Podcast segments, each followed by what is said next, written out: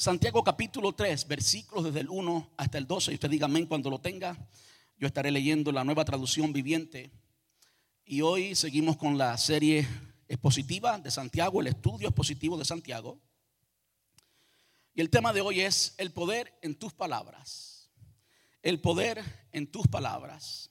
De hecho, el Señor en su omnisciencia lo sabe todo y en su soberanía él sabe lo que está haciendo. Y a medida que he estado predicando esta serie, me he dado cuenta que el Señor ha puesto cada sermón exactamente en el momento que lo necesitamos. Hoy no es la excepción.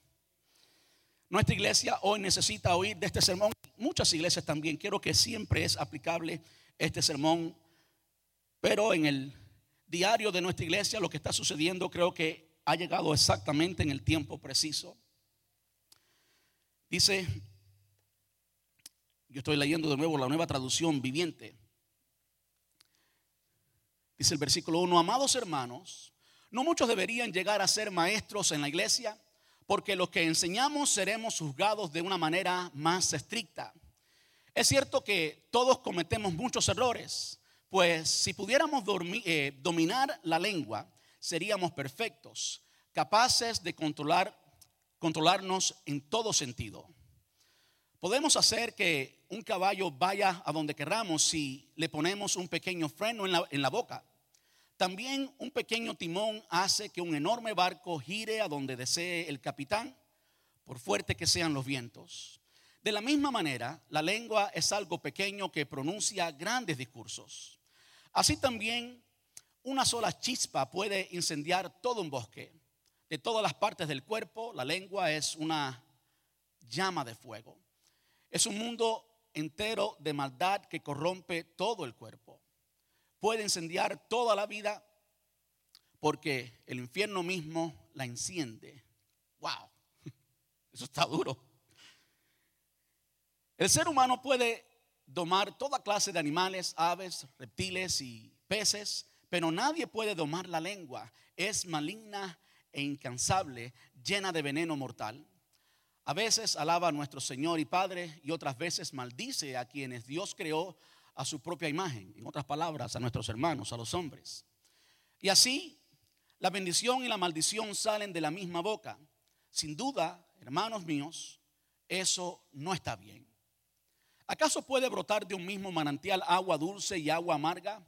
¿Acaso una higuera puede dar aceite, aceitunas o una vid higos? No, como tampoco puede uno sacar agua dulce de un manantial salado. Dejémoslo ahí porque hasta ahí llegamos hoy. Ayúdeme a orar. Y si usted quiere orar de una forma diferente, yo voy a comenzar a hacerlo de una forma diferente que no lo hemos hecho así en nuestra iglesia. Voy a presentar el sermón y también voy a orar por algunos temas importantes en la iglesia. Amante Rey, te damos gracias en esta tarde, Señor. Gracias por tu presencia. Gracias. Es un gran privilegio, Señor, entrar en tu presencia y adorarte. Gracias. No hay nada mejor que podamos hacer, Señor.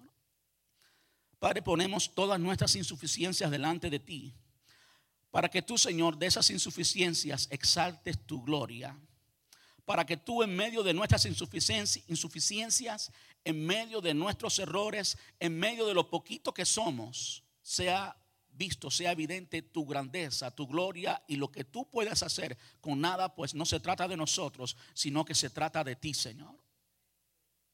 Ahora, Señor, también pongo delante de ti algunas peticiones especiales en nuestra iglesia. Tú sabes cuáles son.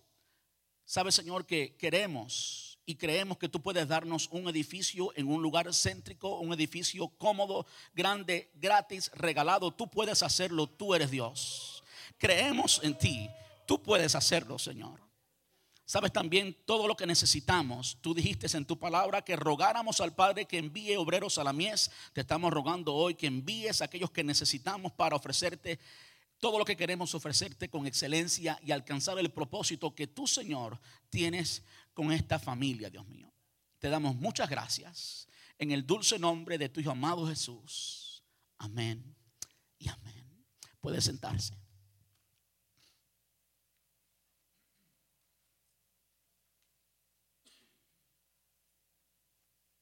Gloria a Jesús. Como les decía hoy, quiero hablarles bajo el tema el poder de tus palabras y ya hemos leído la carta a Santiago, capítulos, eh, capítulo 3, versículos desde el 1 hasta el 12. Y creo que lo que vamos a escuchar hoy es muy importante, es evidentemente importante, es un tema, es un lema en la carta en su totalidad. Cuando miramos la carta completa, vamos a descubrir, vamos a ver que el tema de la lengua, el tema de lo que hablamos, el tema de nuestras palabras está en toda la carta. Y podemos verlo claramente. Por ejemplo, en el primer capítulo, versículo 19, nos dice, mis amados hermanos, quiero que entiendan lo siguiente. Todos ustedes deben ser rápidos para escuchar, lentos para hablar, lentos para hablar, lentos para hablar, lentos para hablar y lentos para enojarse. El versículo 26 del mismo capítulo, el primer capítulo dice, si afirmamos ser religiosos, pero no controlas tu lengua, te engañas a ti mismo y tu religión no vale nada. Un boricua diría, Santiago está pasado. Es que yo conozco bien la cultura boricua. Directo, directo al grano. Si tú dices ser creyente, ser cristiano y no frenas tu lengua, de nada vale. Estás mintiendo, te estás engañando a ti mismo. Es lo que está diciendo. Si seguimos en el estudio de Santiago, por supuesto, vamos a ver el capítulo 2, versículos 12 y también el versículo 14. Y lo que quiero que veamos es como en cada uno de los capítulos de esta carta, el tema de lo que hablamos, el tema de nuestras palabras, el tema de nuestra lengua es clave. Y vamos a ver durante el sermón por qué es tan clave. Dice entonces, en todo lo que digan, diga conmigo, todo lo que digan, en todo lo que digan y en todo lo que hagan, recuerden que serán juzgados por la ley que los hace libres.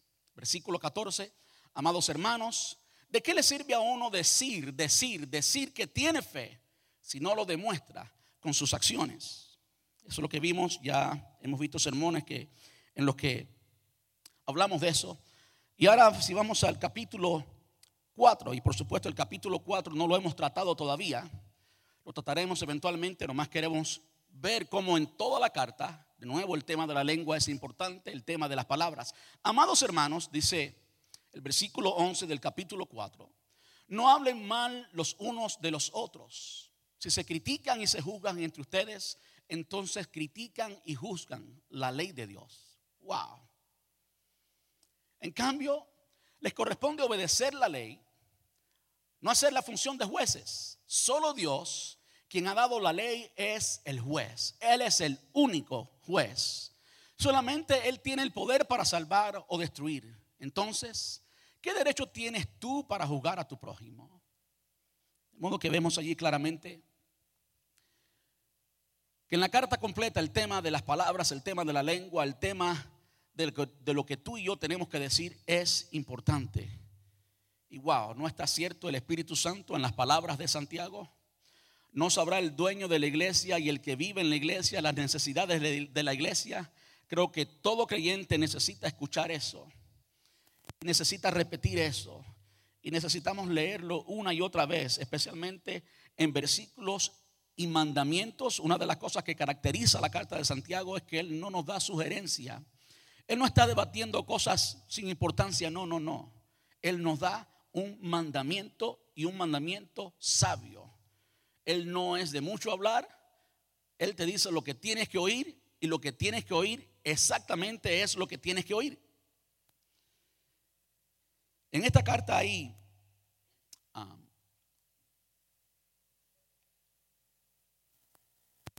perdón, hay una clave en esta carta. Y la clave de todo esto, la clave de todo lo que tenemos que medir como como hablamos y todos lo que, los pasajes que hemos visto hasta ahora que hablan de la lengua, hay una clave para entender el poder de la lengua. La clave está allí en el versículo 2 del capítulo 3. Dice, es cierto que todos, y es lo que estamos tratando hoy, es cierto que todos cometemos muchos errores. Y usted puede reemplazar la palabra errores por pecados. Todo error que usted comete es siempre un pecado. Pues si pudiéramos dominar la lengua, seríamos perfectos, seríamos completos, capaces de controlarnos en todo sentido. Yo creo que eso es muy clave cuando usted estudia, cuando usted analiza el total, la imagen completa, el cuadro completo de lo que Santiago nos quiere decir, ahí está. ¿Por qué lo que tú dices es tan importante? ¿Por qué tus palabras son tan importantes? Bueno, son tan importantes porque tus palabras van a reflejar lo que está en tu corazón. De modo que si tú puedes manejar tus palabras, eso va a demostrar que tú has podido manejar todas las cosas que están en tu corazón, que tú has podido manejar tu vida. La lengua simplemente hace evidente lo que hay dentro. La lengua simplemente es aquello que le dice a todo el mundo lo que hay en el interior, lo que la gente no puede ver. La gente lo puede saber por lo que tú hablas. Y no solamente eso, sino que también eso que tú hablas puede dañar a otra persona, puede convertirse en la información que otra persona use para, y esa información se convierte en acción, se convierte en voluntad y termina siendo la vida práctica de esa persona y cambiando la vida de esa persona. Santiago lo dijo muy claramente allí, si pudiéramos dominar la lengua, seríamos perfectos, completos. Pudiéramos entonces dominar todo el cuerpo, dicen otras versiones, así literalmente. Si dominamos la lengua, podemos dominar todo el cuerpo, podemos manejar todas las otras áreas de nuestra vida. ¿Por qué? Porque la lengua es la evidencia de lo que hay dentro. Si podemos manejar lo que decimos, ya hemos conquistado lo que causó eso que decimos, lo que causó es lo que hay en nuestro interior. Mire como el Señor Jesús mismo lo dijo en Mateo capítulo 12, versículo 34. En esta ocasión está hablando con los escribas y fariseos y le dice, camarada de víboras, ¿cómo podían hombres malvados como ustedes hablar de lo que es bueno y correcto? No pueden, es imposible para ellos porque eran malvados. No tenían nada bueno que decir. Termina diciendo, pues lo que está en el corazón determina lo que uno dice. Muy claro, ¿verdad? Ellos no tenían nada bueno que decir porque no había nada bueno en el interior y por lo tanto lo que había dentro es lo que se expresa en las palabras. No es coincidencia que el salmista David entendía esto y le decía en el Salmo, eh, Salmo 141, versículos 3 y 4 toma control de lo que digo, oh Señor, y guarda mis labios. Guarda mis labios. Mi abuelo me enseñó desde muy niño un proverbio, incluso no lo he buscado, no sé dónde está, pero sé que es bíblico, sé que es un proverbio de la Biblia, no un proverbio de, de cualquier otro por ahí. Mi abuelo me enseñó, callar es de sabios, y aún los necios cuando callan son contados como sabios. Wow. Tremendo aunque usted sea un necio, si usted calla, va a ser contado como sabio. Va a ser considerado como sabio. Ahora, en este capítulo 3 hay seis imágenes que ilustran el poder de la lengua. Y esas seis imágenes son un freno de caballo, y perdonen la falta de ortografía ahí, un freno de caballo. Yo que crecí en el campo sé exactamente cómo luce eso y cómo se utiliza eso. Un timón de un gran barco es una segunda imagen, una chispa de fuego, un animal venenoso, un manantial o fuente y un árbol de higos.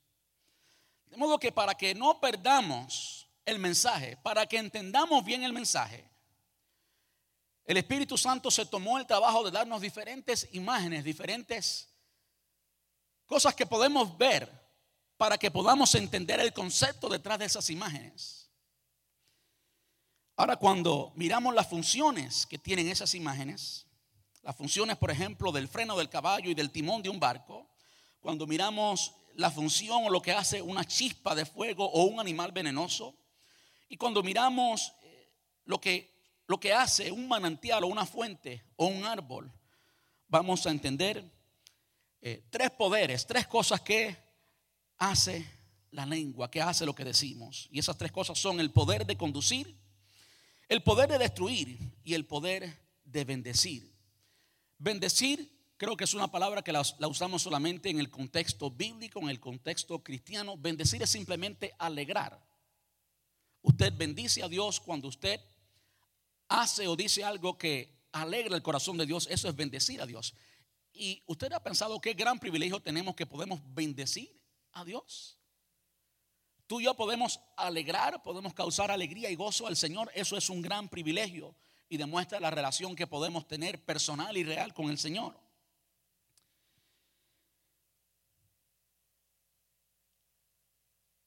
Yo quisiera que entendiéramos por un momento el poder de las palabras, porque este es el meollo, este es el, el tema del capítulo.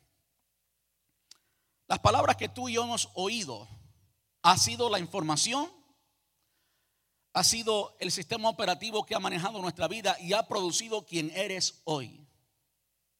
Lo que tú has oído toda tu vida es demostrado en el producto de quién eres hoy. No hay ninguna información que entre por aquí, por nuestros oídos o por nuestros ojos, que sea inútil. No, toda información que entra por nuestros oídos y nuestros ojos llega a producir algo. Esa información se convierte eventualmente en acción y cuando esa acción, eh, un hecho por supuesto, se hace una y otra vez, se convierte en una costumbre y esa costumbre eventualmente determina quién tú eres, determina tu esencia, determina tu identidad, determina tu carácter. De modo que tenemos que tener mucho cuidado qué oímos cuando se trata de cuidar nuestro corazón y cuidarnos nosotros. Porque inevitablemente lo que tú miras y lo que tú ves va a alimentar, va a ser la información que va a manejar inevitablemente tus acciones. De modo que tenemos que tener mucho cuidado y tenemos que analizar a qué le hemos prestado atención, qué es lo que hemos estado escuchando. De hecho, yo quiero decirte algo, Usted sabe que el enemigo es real, usted sabe que Satanás es real, no es un cuento, es verdad. Y si usted no sabía, el enemigo habla. El enemigo no está mudo hoy, el enemigo nos habla a todos nosotros, a mí también me habla. Tenemos que escuchar la voz del maestro. Me encanta como Jesús lo dijo, dijo, mis ovejas conocen mi voz y me siguen y no escucharán al ladrón. Tenemos que escuchar tanto la voz de Dios, estar tan cerca de Dios, profundizar tanto en su palabra que cuando el enemigo diga ah, sin terminar una palabra, poder decir, oh, eso no vino de mi pastor. No estoy hablando del pastor humano, estoy hablando de Jesús. Eso no vino de mi pastor. Eso no vino de mi guía. Qué bueno sería si verdaderamente llegamos a conocer la voz de Dios a ese nivel que solamente con el enemigo abrir su boca, solamente con ver una acción, con ver una mirada, con ver un gesto podamos identificar esa palabra no vino de Dios. Porque cuando usted ignora la mentira que le digan, cuando usted ignora las mentiras del enemigo, esa mentira por grande que sea, no va a tener efecto ninguno en su vida. ¿Cómo usted puede evitar oír las mentiras del enemigo? Con el antídoto de la mentira que es la verdad y la verdad es la palabra de Dios, como mismo Jesús lo dijo, Padre, santifícalos en tu palabra, tu palabra es verdad. De modo que tú y yo tenemos que tener mucho cuidado con lo que oímos. Y por favor medite en las tantas cosas que ha escuchado su vida. ¿A qué le ha prestado atención? ¿Cuál es la información que ha manejado sus acciones? y va a descubrir exactamente por qué está aquí y por qué usted es como es. Ahora mirándolo desde, otro punto de vista, tenemos que mirar y cuidar lo que decimos a otras personas. Ya nosotros no somos el, recipiente de la información, sino quien da la información.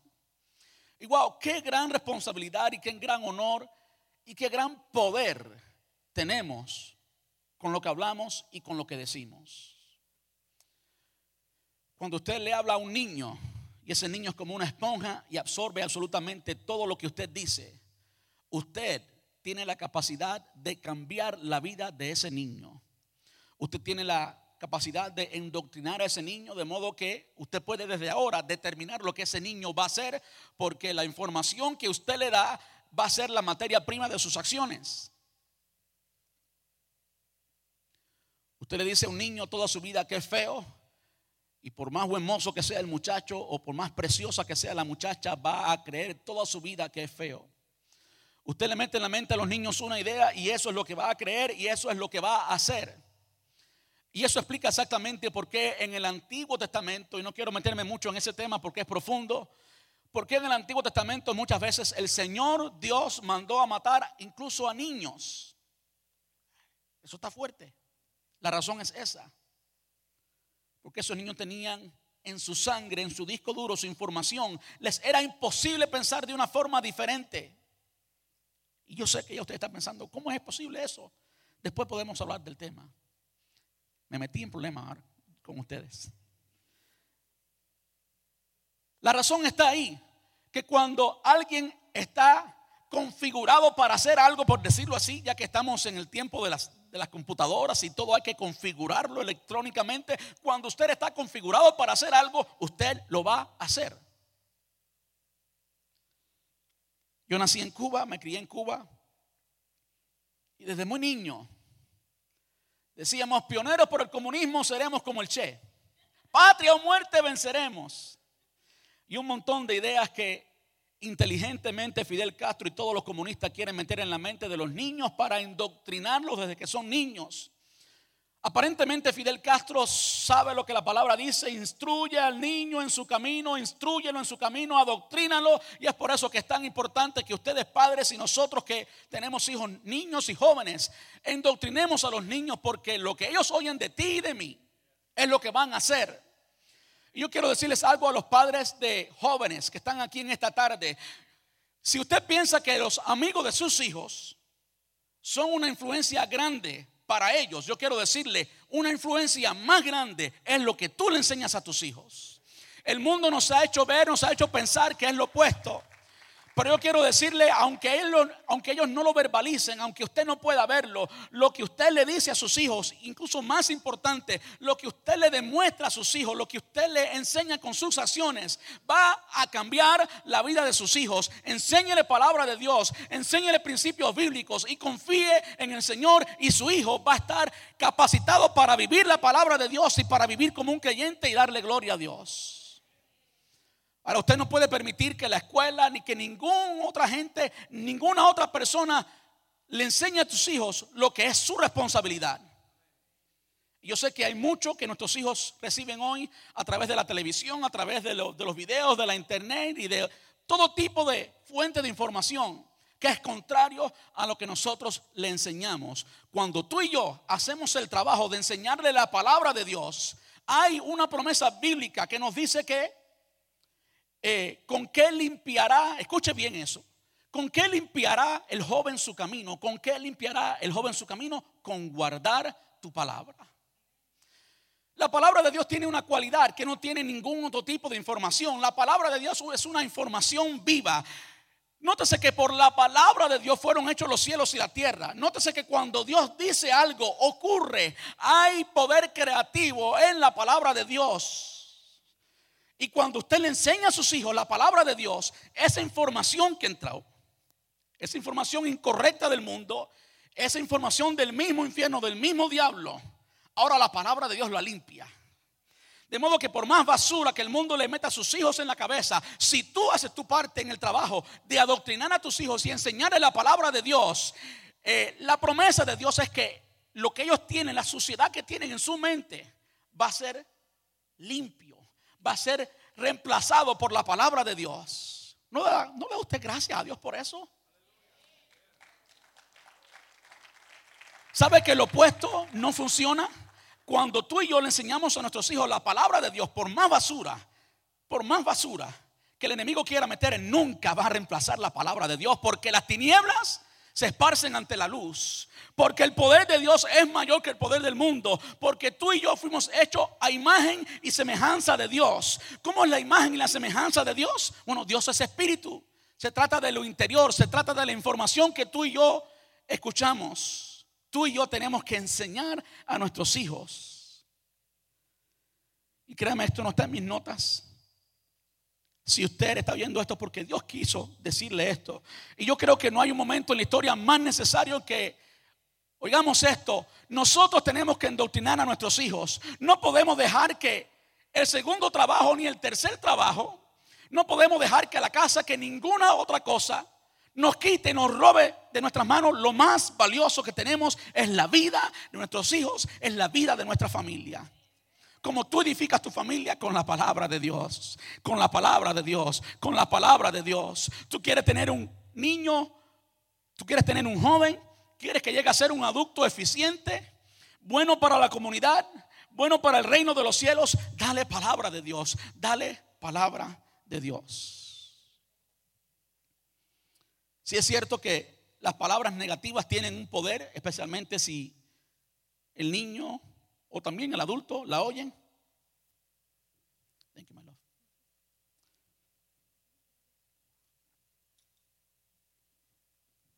Eso es muy cierto, pero también es cierto que cuando tú y yo hacemos el trabajo nuestro, esas palabras cambian la vida de esos niños. Ahora quiero que vayamos allí al capítulo 3 y versículo 1. Dice, amados hermanos, como les decía, las palabras tienen poder para conducir. Amados hermanos, no muchos deberían llegar a ser maestros en la iglesia, porque los que enseñan, los que enseñamos seremos juzgados de una manera más estricta. Es cierto que todos cometemos muchos errores, pues si pudiéramos dominar la lengua, seríamos perfectos, capaces de controlarnos en todo sentido. Versículo 3. Podemos, que, podemos hacer que un caballo vaya a donde querramos si le ponemos un pequeño freno en la boca. También un pequeño timón hace que un enorme barco gire a donde desee el capitán, por fuerte que sean eh, los vientos. De la misma manera, la lengua es algo pequeño, pero pronuncia grandes discursos. Aquí nos está hablando del poder de edificar y es precisamente lo que ya hemos estado diciendo. Me causa mucho la atención y este es un mensaje para nosotros, los que estamos en liderazgo, para nosotros los pastores y para toda persona que desee y que busque liderazgo en la iglesia. No muchos deberían llegar a ser maestros. Y claro, está hablando específicamente de maestro porque los maestros enseñan y lo que más hacen es usar precisamente las palabras. Pero en su sentido ampliado, toda persona que está en liderazgo está enseñando algo, sino por lo que dice, por lo que hace. Y de una forma u otra, la comunicación es crucial en todo nivel de liderazgo en la iglesia y fuera de la iglesia. De modo que siempre hay alguien que está enseñando algo. Y digo, oh, esto vino justo a tiempo. Yo he cometido errores en el ministerio. Lo bueno es que estamos aprendiendo de esos errores. Y un error gigante es precisamente darle una posición de liderazgo a alguien que no es maduro y que no sabe manejar su boca, no sabe manejar sus labios, no sabe manejar sus palabras. Y es por eso que aquí Santiago nos está diciendo que no muchos deberían llegar a ser maestros en la iglesia. ¿Por qué? Porque cuando usted es maestro, de repente sus palabras pues son recibidas por todas las personas a quien usted le enseña. Cuando usted es líder de un ministerio, líder de una empresa, pues lo que usted dice tiene un peso gigante. Esa es, si podemos decirlo así, no, no lo tome literalmente, esa es la magia del púlpito, esa es la magia de la posición la posición y las responsabilidades y que alguien se suba aquí es tan importante. Y por eso para mí es una gran responsabilidad delante de Dios lo que estamos haciendo, enseñando. Por esta razón.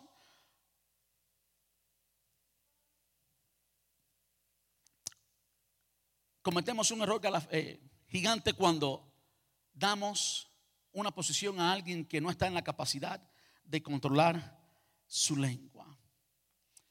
Yo pienso en los tantos maestros que simplemente y las tantas personas que quieren una posición de liderazgo porque se sienten inferiores, quizás toda su vida aplicando lo que ya hemos dicho hasta ahora, toda su vida le hicieron sentir que no valían nada, le hicieron sentir inferior y están allí deseando importancia, deseando ser alguien.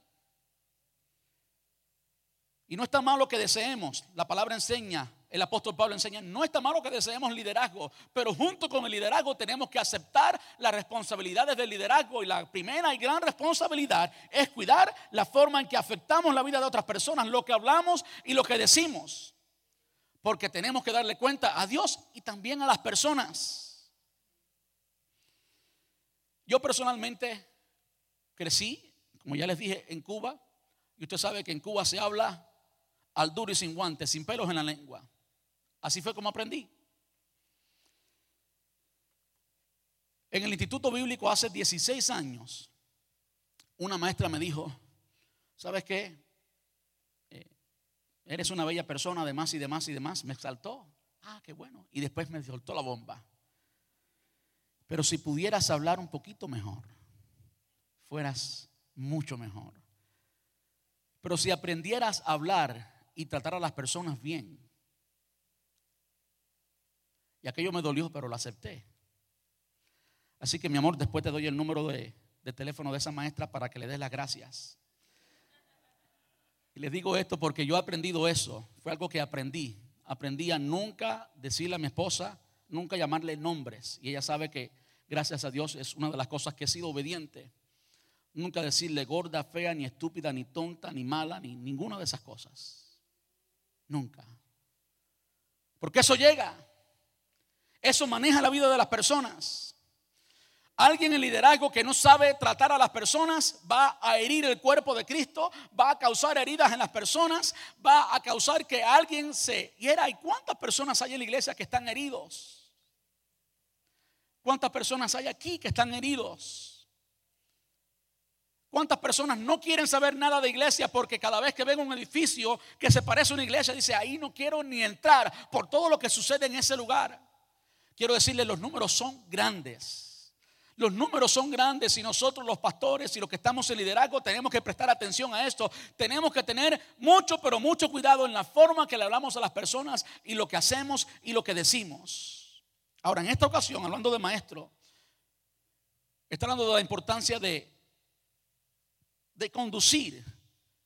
Lo que tú y yo le decimos a las personas va a conducir su vida. Yo no sé cuántos de ustedes ha llegado hasta aquí herido, frustrado, amargado en la vida por, por algo que alguien le dijo.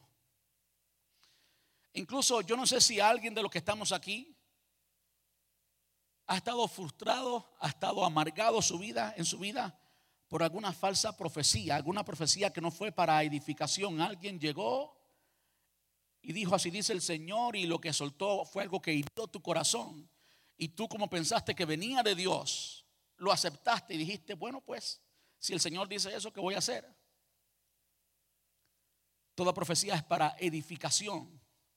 De modo que hoy rompemos, hoy rompemos a la luz de la palabra de Dios, a la, a la, luz de la verdad de Dios, cualquier palabra que usted haya pensado que vino de Dios, pero que no vino de Dios porque ha destruido tu vida y ha traído todas las cosas que han eh, descrito, descrito perdón, su comportamiento hasta ahora. La palabra de Dios es siempre para edificación.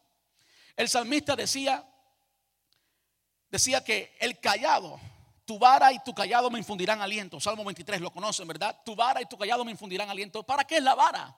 La vara es para corregir. ¿Y para qué es el callado? Para sacar del pozo. Cuando alguien se mete en problema, cuando una oveja se mete en problema, con el callado, el pastor la saca del hoyo. De modo que lo que está diciendo, cuando tú me corriges y cuando me rescatas, eso, tu vara y tu callado me infundirán qué? Aliento. La palabra de Dios siempre restaura. La palabra de Dios es una palabra de amor que sí nos corrige, que sí nos cambia, que sí nos, nos comunica la verdad, pero al mismo tiempo la recibimos porque viene de nuestro Padre y viene con amor. ¿Le da gracias a Dios por eso? Yo creo que eso debe describir la forma en que nosotros hablamos, porque lo que decimos va a manejar, va a conducir la vida de otros. Seamos edificadores y no destructores. ¿Cuántos dicen amén a eso? Seamos edificadores y no destructores. Y esto no significa que usted tiene que ahora cada vez que vea a una persona comenzar a improvisar y decir cosas positivas, así por así. No estoy predicando el positivismo vacío y sin base. No, no estoy predicando eso. Yo no creo que todo lo que tú confieses con tu boca bueno lo vas a recibir como si eso fuera arte de magia. No, no, no. Aquí no hay magia. Aquí hay palabra de Dios. Aquí hay verdad. Y cuando tú hablas la verdad en amor y cuando tú crees la palabra de Dios y más importante, cuando tú la practicas, entonces puedes recibir el beneficio de la palabra de Dios. Puedes recibir la bendición de Dios. Pero esto no es magia. Esto no es yo declaro y yo decreto y todo es bueno y todo es bueno. No, no, no, no, no. Esto no luce iglesia. La palabra que la iglesia necesita escuchar es esta. Tenemos que edificar. ¿Edificar con qué? Con la verdad de Dios. Cuando mires la vida de alguien, por más torcida que parezca, comienza a hablarle la palabra de Dios. Cuando mire la vida de tus hijos, la vida de las personas en la iglesia, por más torcida que parezca esa vida, hable la palabra de Dios. ¿Qué palabra? Bueno, yo quiero animarles a pensar que Dios todo lo que comienza lo termina. Dios todo lo que comienza lo termina. De modo que por más malcriado que yo vea a un cristiano, yo quiero, ver, yo quiero ver en él o en ella la gloria del Señor. Yo quiero darle una oportunidad. Yo quiero extenderle amor. Yo quiero extenderle la oportunidad de que crezca. Y comenzar a creer y comenzar a ser partícipe, compañero del Señor en edificar esa vida. ¿Cómo edificar esa vida? Hablándole la palabra de Dios. Teniendo fe porque aquel que llamó a esa persona Aquel que redimió a esa persona, que la compró con su sangre, tiene un plan para cada uno de nosotros. Tiene un plan para el bebé espiritual, tiene un plan para el joven espiritual y a todos nos va a llevar a la altura la imagen de Cristo Jesús, su Hijo. Él nos va a perfeccionar a todos. En eso yo tengo fe. Eso es lo que dice la palabra de Dios. De modo que tú ves a tu esposo, tu esposa como esté ahora. La palabra de Dios es, tú vas a cambiar el Espíritu Santo no te va a dejar tranquilo. No, no, no. Esa actitud que tú tienes, tranquilo, yo no puedo. Yo no puedo. Oh, tratar de cambiar al esposo o la esposa. Forget it. Olvídalo. Pero cuando tú inclinas tus rodillas y tú tienes fe en la palabra de Dios, entonces las cosas cambian. Entonces Dios toma control. Amén. El otro poder del que nos habla Santiago es el poder para destruir. Y aquí es donde podemos hablar por tres días. ¿Están listos para esa vigilia? Vamos allí al capítulo 3, versículo 5. Poder para destruir. Y tristemente lo hemos usado muchas veces en esa forma. Así también una sola chispa puede incendiar todo un bosque. De todas las partes del cuerpo, la lengua es una llama de fuego. Es un mundo entero de maldad que corrompe todo el cuerpo. Puede incendiar toda la vida porque el infierno mismo la enciende. Wow, yo no creo que existen otras palabras en el diccionario para decirlo de una forma más fuerte que esa. Pues puede incendiar toda la vida porque el infierno mismo la enciende. El ser humano puede tomar toda clase de animales, aves, reptiles y peces, pero Nadie puede domar la lengua. Es maligna, incansable, llena de veneno mortal. De modo que ahí nos habla de dos ilustraciones, una chispa de fuego y nos habla de veneno mortal. Yo quisiera que piense conmigo cuántas veces usted ha dicho algo de una persona, algo negativo de una persona, con alguien que no tenía la solución para ayudar a esa persona. ¿Cuántas veces usted ha tenido un comentario negativo acerca de alguien y lo ha expresado así por así, por sacarlo de su corazón, por sacarlo de su pecho? Y nos excusamos diciendo, no podía callarme. Claro que no, si lo tenías en tu corazón. Eventualmente va a salir. Yo quiero decirle que este es precisamente lo que se conoce como el pecado de la iglesia el chisme, la murmuración. Es pecado. Si usted quiere tomar eh, ciertos pasos para poder definir lo que, cuándo es pecado y cuándo no, bueno, yo le puedo decir. Cada vez que usted hable mal de un hermano, una hermana, con una persona que no tiene la solución, que no tiene la autoridad para tratar con ese hermano, con esa hermana, usted está pecando. usted está encendiendo un fuego. Escúcheme bien, una vez que se enciende un fuego, es difícil detenerlo. Podemos revisar la historia de la ciudad de Chicago. ¿Cuántas personas murieron? ¿Cuántas personas quedaron sin casa por algo que sucedió creo que en una finca, si no me equivoco? En un barn. Cada vez que usted y yo decimos algo mal de alguien, pues ahí están oídos receptores. Y esos oídos receptores sí no tienen la autoridad humana. Le voy a decir qué significa eso. Si, usted tiene un problema con eh, un joven y usted no va al líder de jóvenes, usted va, qué sé yo, a una maestra de niños, pues esa maestra de niños no sabe qué hacer. Es nomás información. Y usted está difamando a una persona aunque está en lo cierto. Pero eso no va a ayudar a sanar absolutamente nada. Usted simplemente está difamando, está siendo copartícipe del mismo diablo, del mismo infierno, y ahí pues ya está la información y se disipa como un fuego. Y está el hermano o la hermana y comienza a pensar mal del otro hermano, de la otra hermana. No conoce. Y no conoce los porqués y lo que sucedió. No conoce ambas partes de la historia, pero ya alguien le dijo y esa persona recibió esa información negativa y ya piensa que fulano o fulana, el hermanito o la hermanita, pues es malo y es mala. Y a veces vemos personas en la iglesia y le ponemos una cruz porque alguien nos ha dicho algo y alguien puso un fuego que sigue caminando en nuestro corazón y en nuestra mente. El Señor reprenda al diablo. Usted hágase la idea que es bombero y detenga el fuego. Tú y yo somos los bomberos del cielo, aquí en la tierra. Eso se me ocurrió ahora, locuras del pastor. Yo sé que nos reímos porque podemos identificarnos, pero todos sabemos, todos sabemos eso. Y qué feo y qué triste es ver a un líder chismoso. Créeme que yo conozco a líderes chismosos. Triste es un veneno que alguien te inyectó y que está haciendo totalmente lo contrario de lo que el Espíritu Santo quiere hacer. Somos llamados a unidad, somos llamados a perdonar, somos llamados a amar al hermano y la hermana. Y todo veneno que ha sido inyectado en nuestras vidas que cause lo opuesto es veneno del infierno y no viene de parte de Dios. Y por más imagen que tenga el hermanito y la hermanita, porque hay muchos que saben presentar una buena imagen. Ay, mi hermano, la santidad del Señor. Yo estaba orando por fulanito y fulanita. Y ahí comienza a quitar el veneno. Es triste ver eso, pero yo lo he visto muchas veces. Y me he sentido culpable muchas veces porque yo no he tenido muchas veces el carácter. Y aquí me estoy confesando con ustedes. Decirle, hey, un momentico ahí, yo soy bombero de la estación 18 de Hillsborough County.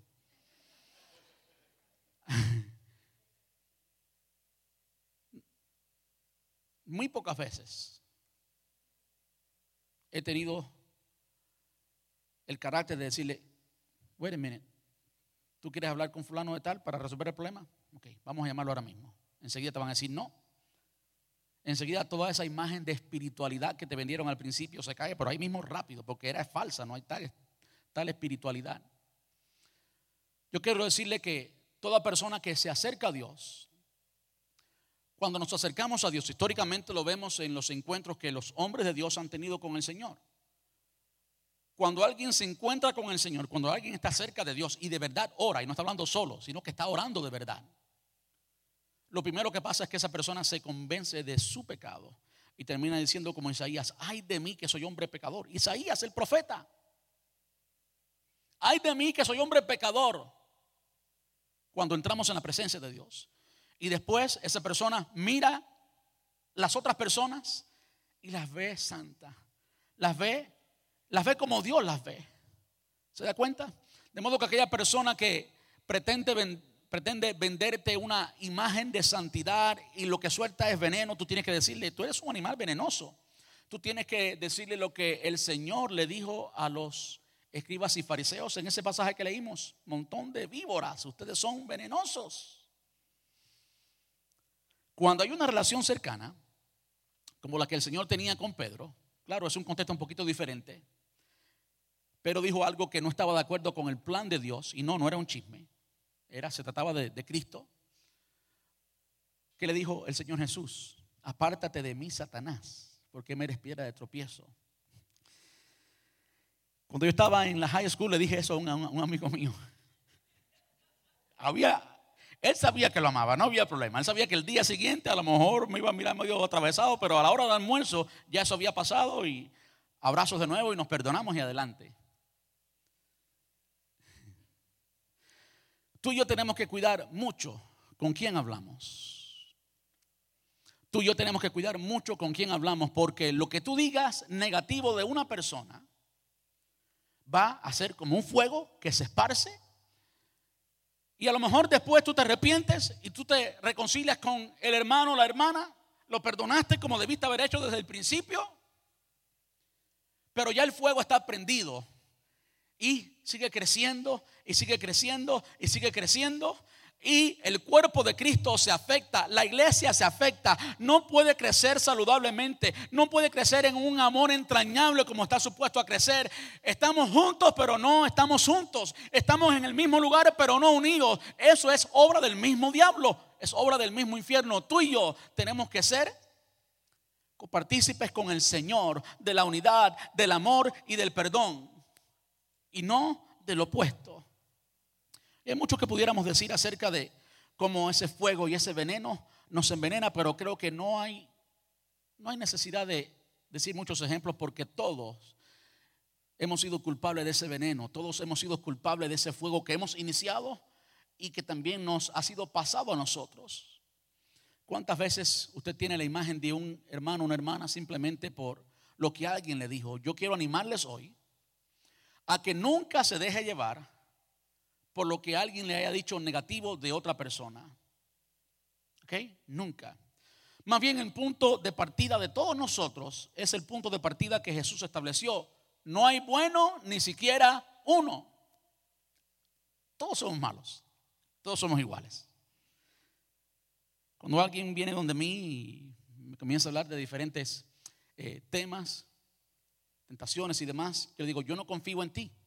Tú no confías en mí. No, yo no confío en ti porque yo no confío en mí, porque tú y yo somos malos.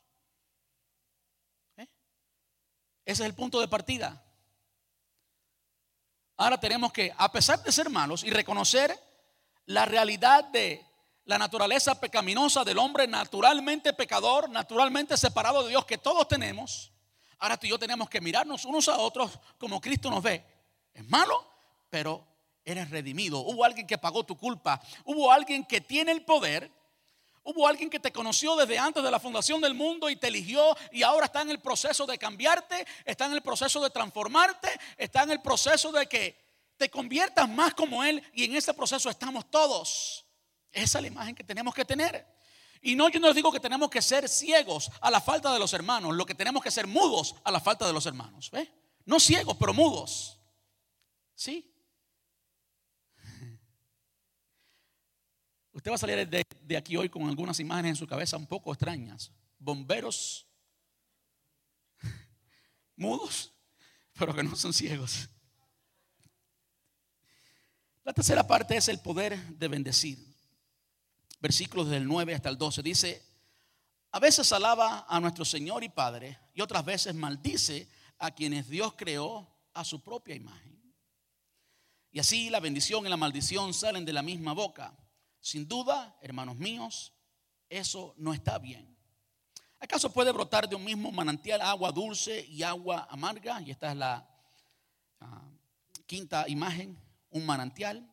¿Acaso puede una higuera producir aceitunas o una vid higos? No, como tampoco puede uno sacar agua dulce de un manantial salado. Tenemos en nosotros el poder de bendecir. Me gusta la imagen del manantial. Me gusta mucho esa imagen, porque eso es precisamente lo que somos. Eso es precisamente lo que ilustra eh, eh, la carta completa de Santiago. Tú ves a alguien hablando mal del hermano. Bueno, pues eso habla del carácter de la persona que te está hablando. Y yo les quiero decir algo que ya ustedes saben, pero para si se lo olvidó, se lo voy a decir. El que te habla mal de un hermano le va a hablar mal a otro hermano de ti. El que te habla mal de un hermano le va a hablar mal a otro hermano de ti. Porque está hablando de lo que hay en su corazón, está hablando de su carácter, está hablando de lo que la persona termina siendo. Está haciendo una fuente de lo que hay en su interior, de lo que la persona es, está sacando. ¿Eh? Y si el agua es amarga, es amarga. Por eso tenemos que cuidar la información que nos ha llegado a nuestra vida, en quién nos hemos convertido, a quién tú has estado escuchando. Yo quiero decirle que nunca es tarde para cambiar eso.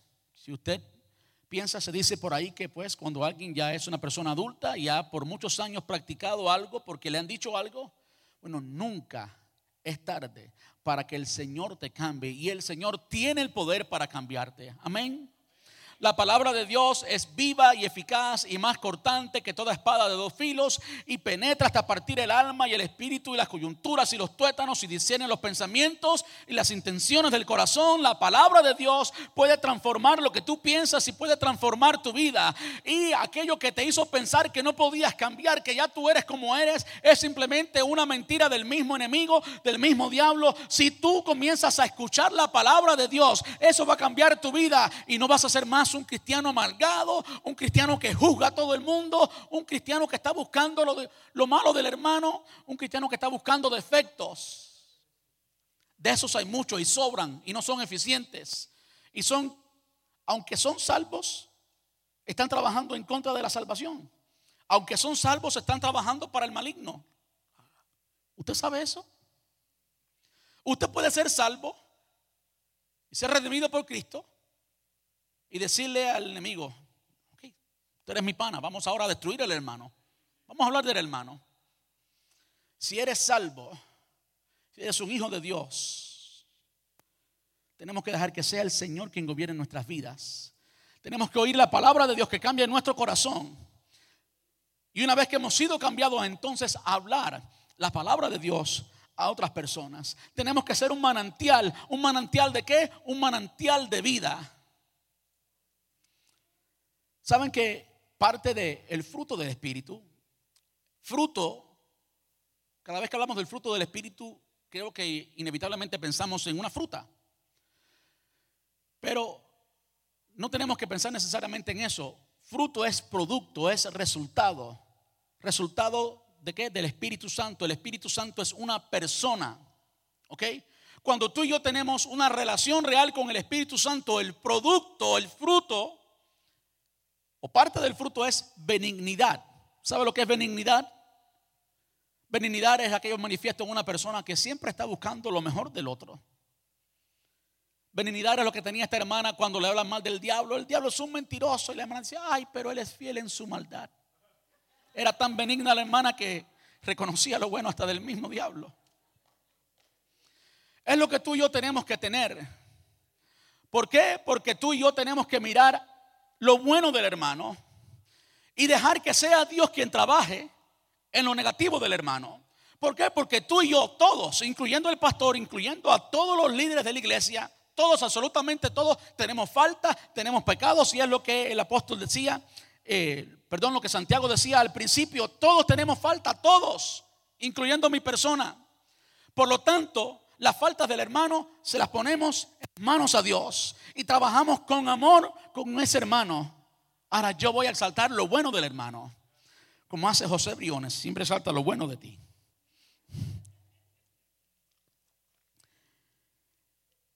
Quiero terminar con conclusiones de tres maestros excelentes de la palabra. El primero es, por supuesto, nuestro Señor Jesús.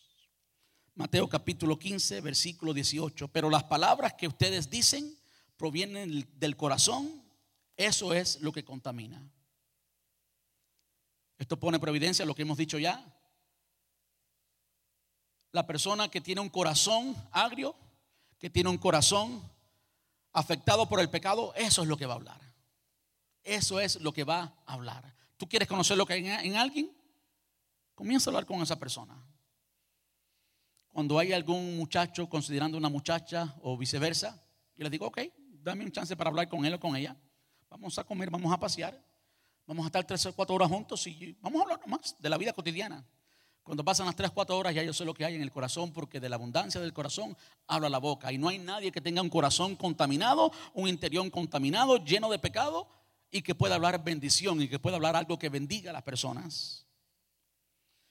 El otro consejo viene de parte de Salomón y es Proverbios capítulo 4 versículo 23. Dice, sobre toda cosa cuida tu corazón porque este determina el rumbo de la, de la vida.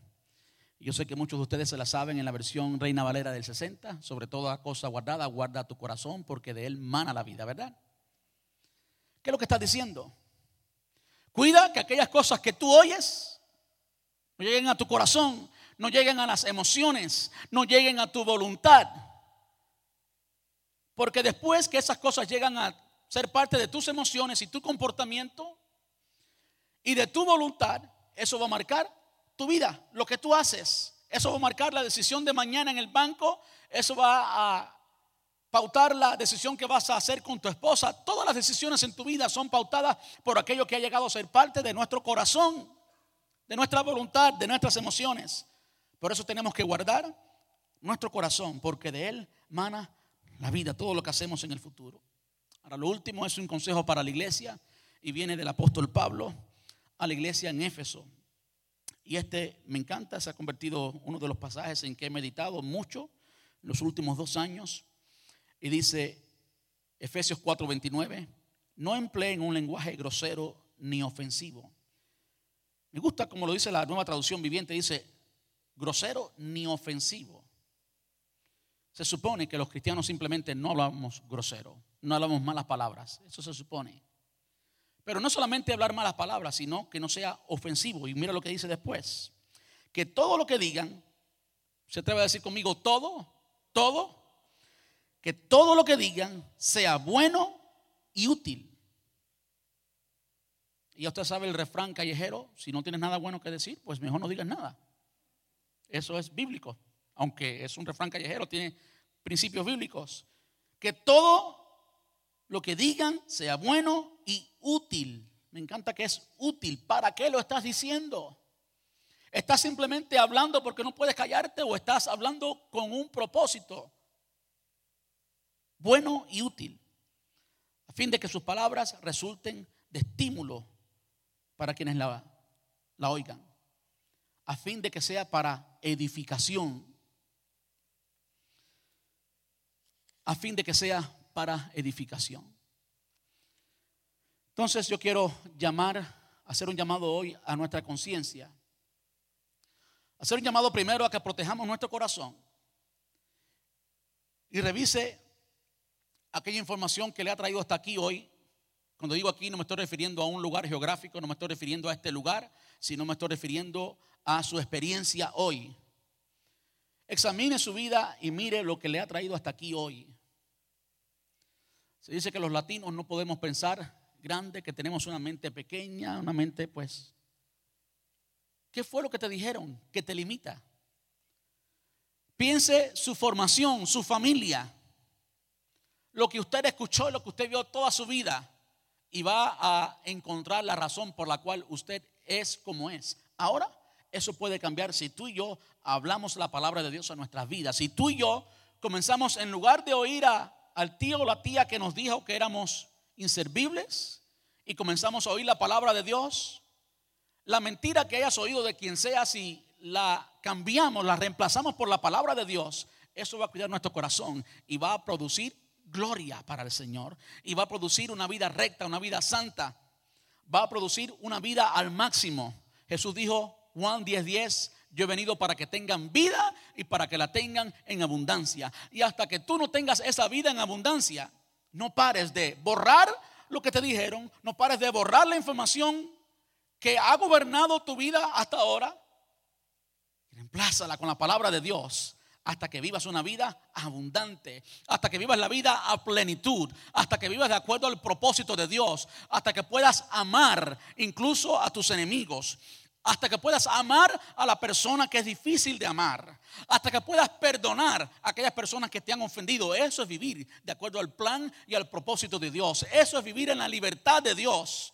Libertad es la capacidad de vivir de acuerdo al plan de Dios. Libertad es lo que experimenta un ave cuando vuela y un pez cuando nada. Y es lo que experimenta un creyente cuando vive en relación, en buena relación con su hermano y vive en buena comunión con Dios. Eso es libertad. Cuando estamos libres, cuando no tenemos obstáculos para seguir adelante. Y les digo, un gran obstáculo que detiene a muchas personas en la iglesia es la falta de perdón. Es la falta de perdón porque nos hemos sentado como jueces.